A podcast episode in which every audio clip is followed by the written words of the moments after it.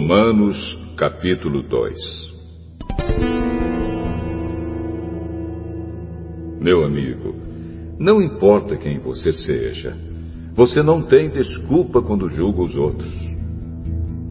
Pois, quando você julga os outros, mas faz as mesmas coisas que eles fazem, você está condenando a você mesmo.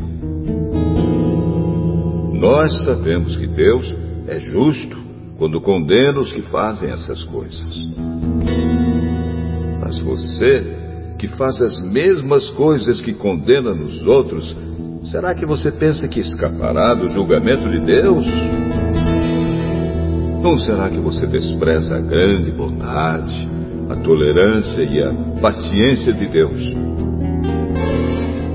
Você sabe muito bem que Ele é bom e que quer fazer com que você mude de vida. Mas o seu coração é duro e teimoso. Por isso você está aumentando ainda mais o castigo que vai sofrer no dia em que forem revelados a ira e os julgamentos justos de Deus. Pois Ele recompensará cada um de acordo com o que fez.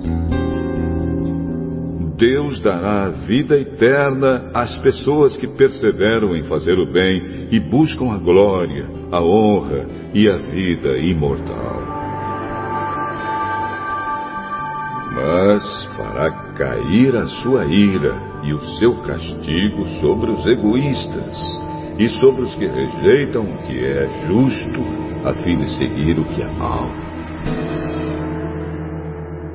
haverá sofrimentos e aflições para todos os que fazem o mal. Primeiro para os judeus e também para os não-judeus. Mas Deus dará glória, honra e paz a todos os que fazem o bem, primeiro aos judeus e também aos não-judeus. Pois Ele trata a todos com igualdade. Todos aqueles que pecam sem conhecer a lei de Deus se perderão sem essa lei. Mas todos aqueles que pecam conhecendo a lei serão julgados por ela. Porque as pessoas que Deus aceita não são aquelas que somente ouvem a lei, mas aquelas que fazem o que a lei manda.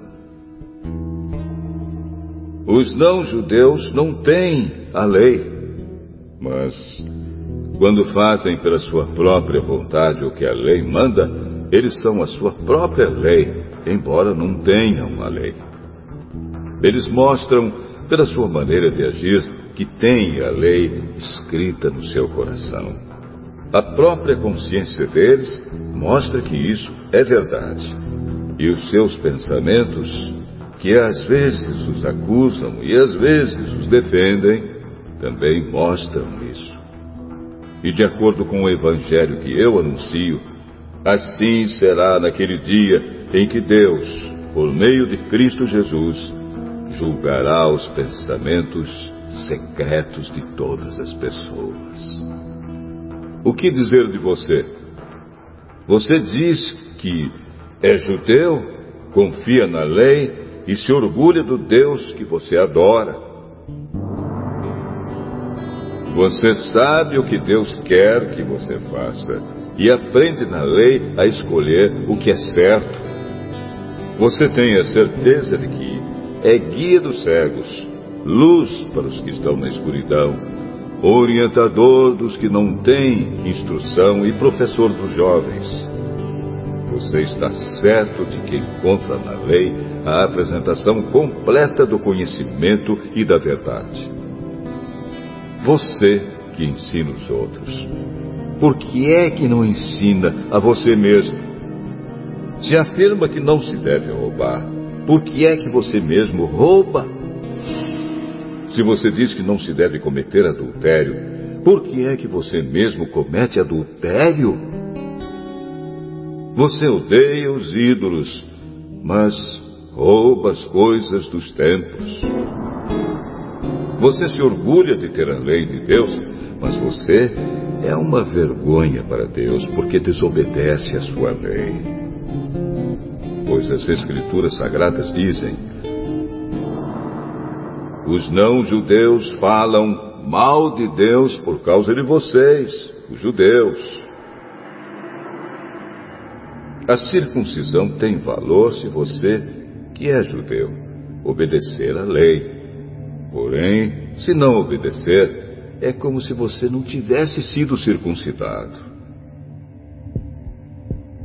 E se um homem que não foi circuncidado obedecer aos mandamentos da lei, Deus o tratará como se ele fosse circuncidado.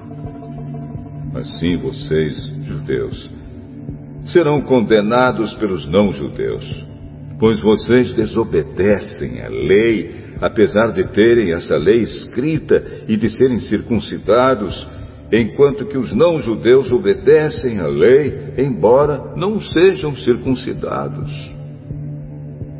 Portanto, eu pergunto: quem é judeu de fato e circuncidado de verdade?